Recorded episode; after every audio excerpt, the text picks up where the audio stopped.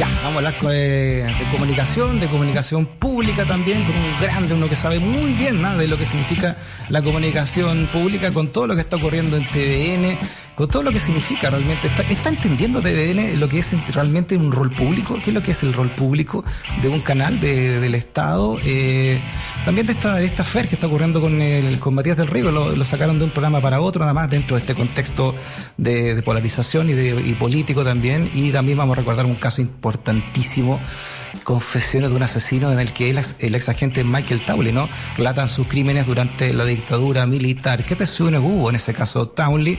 Eh, ¿Hay intervencionismo político en TVN? Eh, ¿Cómo se vive ese intervencionismo? Hay intervencionismo político. Yo trabajé 10 años en TVN eh, y lo vamos a conversar con alguien que también trabajó muchos años también ahí en TVN y sabe de esto, que es Marcelo Araya. Marcelo, te mando un abrazo desde tiempo que no conversábamos, que esté muy bien. Así igual Freddy, mucho gusto de estar contigo nuevamente en tu programa de radio. Para mí es un placer. Gracias, Marcelo. Oye, eh, TVN, que siempre es lindo hablar de TVN, sobre todo cuando uno trabajó ahí, lo conoció tan de cerca, tú también, obviamente, Marcelo. ¿Qué, qué, qué significa TVN en general, no? ¿Y qué debiera significar a tu modo de ver en este nuevo reordenamiento que estamos haciendo del país? Bueno, es complejo manejarse entre el ser y el deber ser, el tema, el tema más práctico y, el ideal de las cosas. Eh, yo vengo de un programa, fui fundador de Informe Especial, que nació en dictadura y que se proyectó después en democracia y, con plena aceptación de la gente y comprendiendo que además hubo un equipo de trabajo, detrás del equipo hubo personas con un compromiso muy especial para cada uno de nosotros hicimos nuestros reportajes comprometidos con la gente y cuando llegó el momento de, que eh, la, gracia en el año 90 eh, se nos consultó porque además de ser eh, el equipo profesional, humano, y, yo creo que éramos grandes empleados, por decirlo así, entre comillas, hoy día nadie quiere ser empleado, todos quieren ser emprendedores. Pero yo, yo me siento un, gran empleado en el sentido de que responder a, a lo que la institucionalidad representaba o lo que nosotros aspiramos como institución.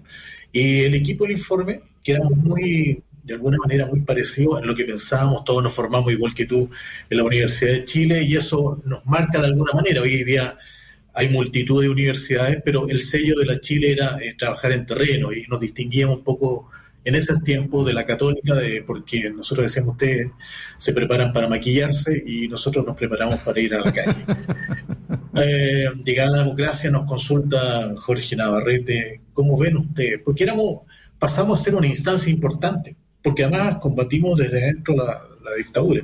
Pero más allá de ese comentario, eh, Navarrete nos consulta, éramos una parte importante para ellos de cómo había que proyectar el canal. Y nosotros unánimemente dijimos canal público. Nosotros vemos la BBC como el ideal, donde hay un compromiso profesional, porque hay, hay periodismo y periodismo. Hay periodistas que dicen que solo hacen la pega, ¿verdad? Y, y otros que sentimos que, esto nos involucra ciertas obligaciones. O sea, hacer periodismo para mí es escribir parte de la historia. Mañana algún historiador revisará lo que escribimos, lo que yo en Colonia Dignidad o lo que hicimos con lo de Taule. Y bueno, y nosotros dijimos, pero él dijo lo que siempre recurre un poco el tema de la gente de la élite, que dicen, sí, pero la economía no está disponible para tratar de hacer esfuerzos ni nada.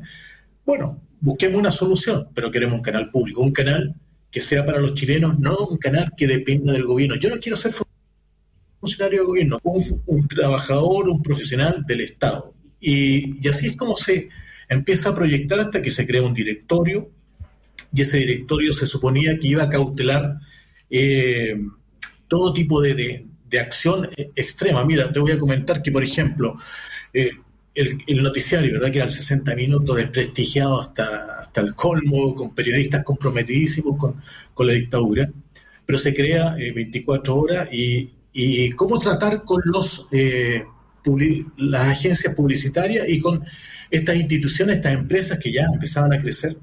Te voy a dar un ejemplo, Falabella.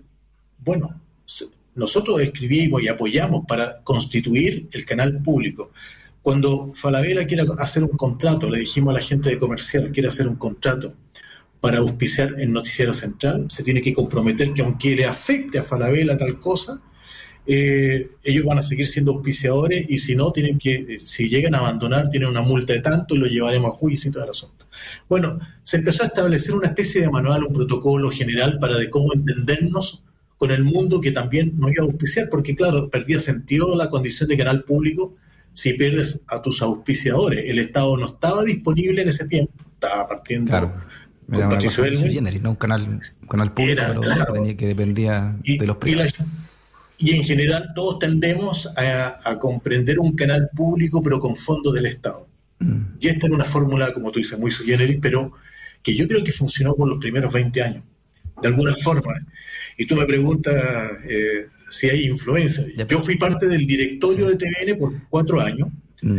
Eh, tú sabes, no sé, por tu experiencia, pero te lo, como yo soy tu fuente, en este caso tengo que comentarte que el directorio se, se construye casi igual respondiendo al Senado, que el que refrenda al mm. presidente que asume, le refrenda a los miembros que van a estar dentro del directorio. Entonces son bueno, ahora afortunadamente Rodrigo Cid, que, es el representante de los trabajadores, me tocó ser representante, pero tenía solamente voz. Yo en todo caso metía mucha voz, pero ahora tiene derecho a voto. Pero para, para que te lo refrende el Senado tienes que hacer la misma repartija. Pues, o sea, oye, Partido Renovación Nacional te ofrezco tanto, Partido Socialista te ofrezco tanto. Claro, está coteado, el duopolio, etcétera. Absolutamente coteado. y, y te exigía mitad y mitad, aunque no mandaba la noticia, sino que mandaba eh, que fuera mitad y mitad, y si no lo, si no lo hacías te llega el reto de la dirección de prensa. Así es. Entonces los que representamos al trabajador, eh, mm. realmente los que los que sentíamos que este era un compromiso, ¿verdad? La pasamos mal, porque te tiran de un lado de otro para que tú te, te alinees con ellos. Mm. Bueno, dale, dale. ¿Por qué no nos cuentas, disculpa, que no, nos quedan 10 minutos, pero ¿cómo nos cuentas que eh, lo que pasó con el con el reportaje de Mike Tauli, no, hay muchas generaciones nuevas que nos están escuchando, que lo que viviste con ese reportaje, lo que tuviste que hacer para que finalmente Chile entero supera ¿no? Este, estas confesiones de un asesino que remecieron al país a través de informe especial? Mira, yo sé que voy a tratar de ser lo más breve posible, pero te voy a poner un antecedente más cercano todavía. O sea, yo salí después de 25 años de TVN, expulsado por la UDI, y esto no me, no me va a ubicar a la izquierda. Yo no quiero atrincherarme porque no soy un periodista militante, pero efectivamente y objetivamente, Luis Cordero, que era el que representaba la Unión Democrática Independiente, a raíz de lo que ocurrió un día viernes del año 2003, en octubre, en que aparece, no sé si lo recuerdan, pero Pia Guzmán va apareciendo, estábamos viendo todo el tema de lo que pasaba con Spiniak. ¿Te acuerdas? El pedófilo y toda la, red de la pedofilia. A raíz de eso, eh, se acerca a la manada de periodistas, le pregunta a Pia Guzmán si efectivamente estaba o no estaba involucrado Jovino Novoa y Carlos Bombal en el caso. Todos los demás canales cortaron. No sé si censuraron, pero cortaron. A lo mejor encontraron que era desatinado exponer y a nosotros se nos fue.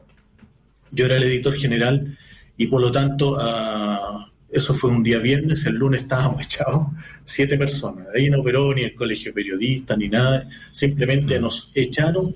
Y cuando yo, apelando a mi condición de ex miembro del directorio, fui a preguntar a cada uno de los eh, miembros del directorio vigentes, eh, ¿por qué me estaban echando si yo era un periodista ejemplar, era, no sé, no quiero ser soberbio con el tema, o sea, había estado en conflicto, en guerra, siempre levantaba la mano para estar presente en cualquier cosa.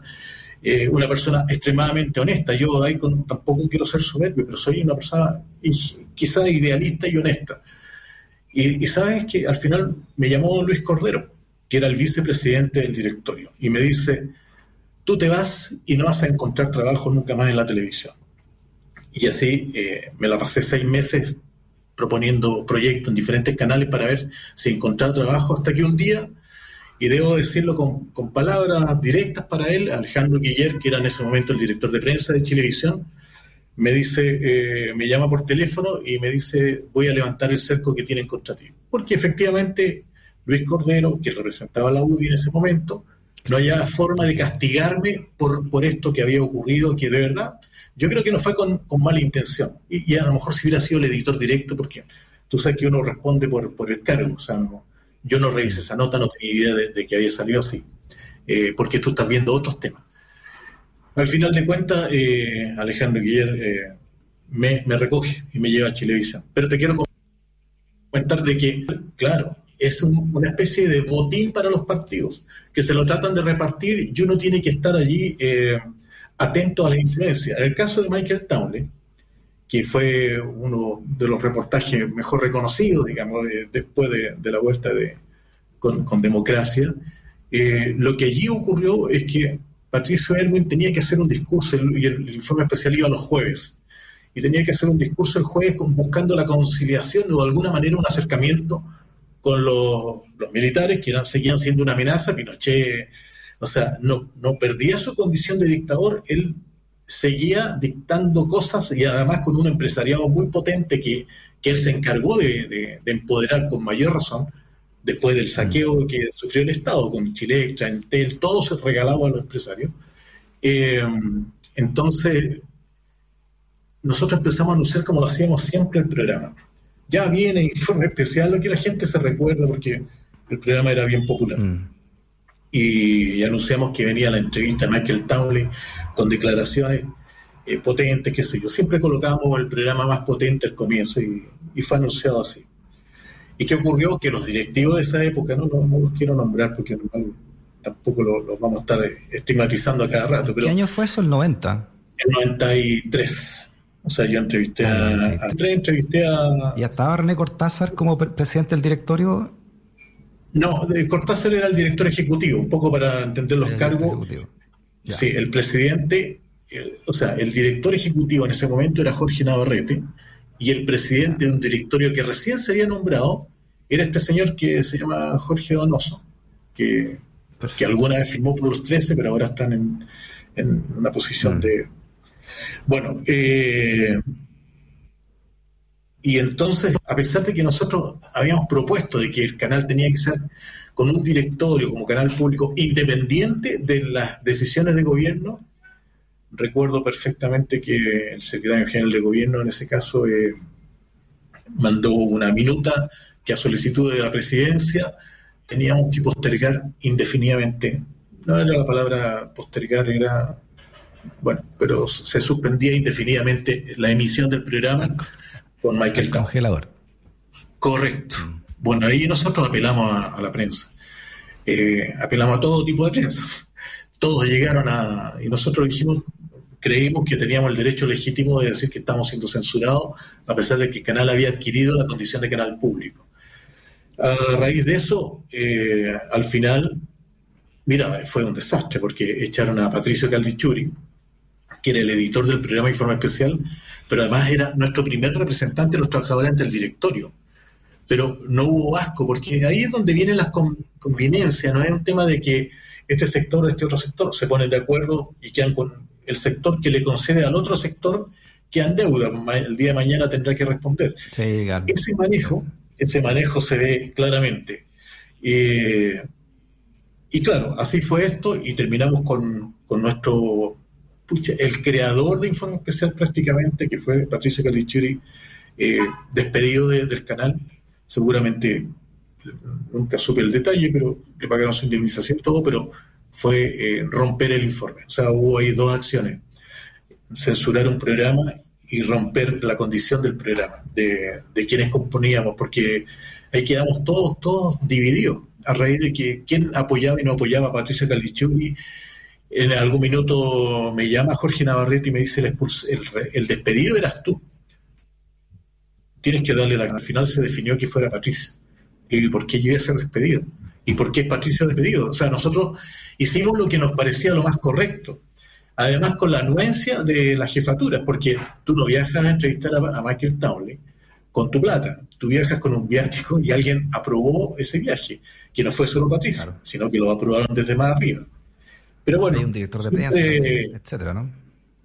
Claro, mm. y siempre está esa mano oscura y ahí Jorge Donoso, me acuerdo que estaba Patricia Verdugo, había entrado Patricia Verdugo a trabajar con nosotros y, y Donoso hace una, cosa bien miserable porque él, él, sabía que habíamos trabajado en función de que hubiera democracia, sin, sin colores políticos, que hubiera democracia, y nos acusa de que nosotros trabajábamos bajo dictadura, eh, como que promovíamos la dictadura. Entonces, Patricia Verdugo que hoy día ya no existe, ¿verdad? Que en paz descanse, pero fue una tremenda mujer. Y, le dice a Donoso, porque nos hizo una asamblea, ¿eh? y delante de todo quiso denostar con nosotros, porque habíamos rechazado la...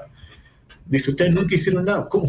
Las veces que nos censuraron, la gente supo que no había censurado. Eh, y ella dice, la democracia es para todos. Y pueden estar en un lado o a otro, pero la democracia vino para todos. Entonces tenemos que actuar con, democracia. Y lo, dejó callado. No me acuerdo más, detalles, pero, eso fue lo que ocurrió en definitiva. Entonces, habiendo directorio, recién inaugurado el directorio, no hubo ningún acto por considerar que eh, este era un tremendo logro. O sea, hasta hoy día es considerado uno de los grandes logros la entrevista a Tauli, no porque sea mía. Yo, tú me, ubicas, soy de bajo perfil, la gente prácticamente no me ubica, pero...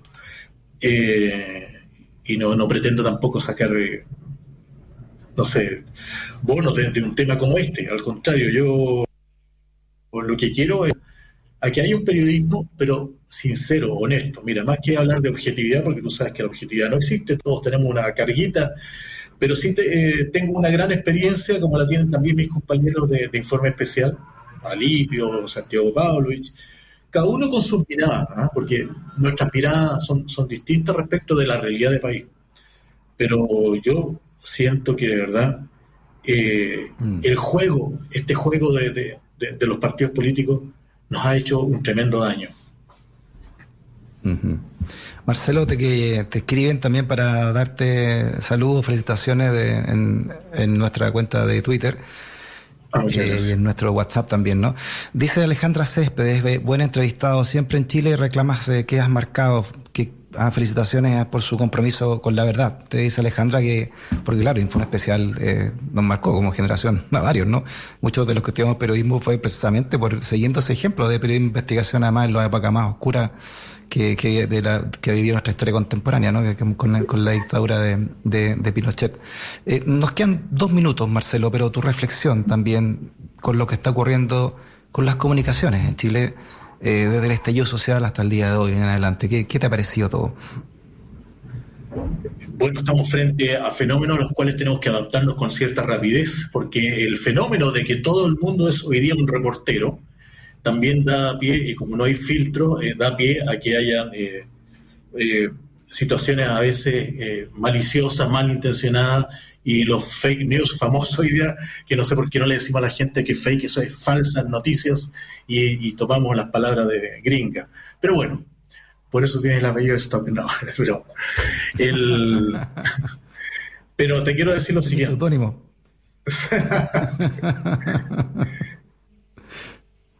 Yo no estoy por la verdad absoluta tampoco y creo que en mi lucha permanente y la tuya, y sé porque también te he seguido en, el sentido de que nuestra lucha permanente no, es de militante porque hay un tema de entre el ser y el deber ser.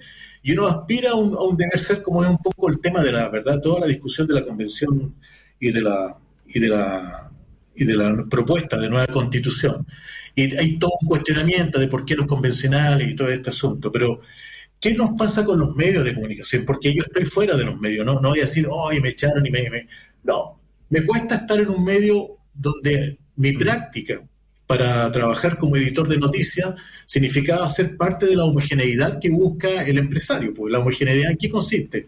Eh, que a todos les parece muy razonable. Mira, venía escuchando justo en otra radio de la competencia, pero venía escuchando que le dieron 20, 25 minutos a, a, Gastón, a Gaspar Rivas. Gaspar Rivas que se nombra, ¿verdad?, el alguacil y todo este asunto. ¿Por qué se hizo una payasada? Una payasada porque el tipo dice, voy a darle mi vida por ir a...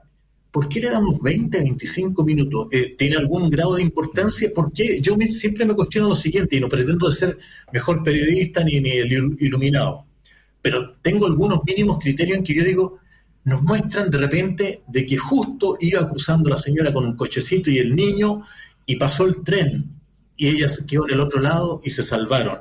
¿Y eso dónde ocurrió? En Tumbuctú, en algún pueblito de China.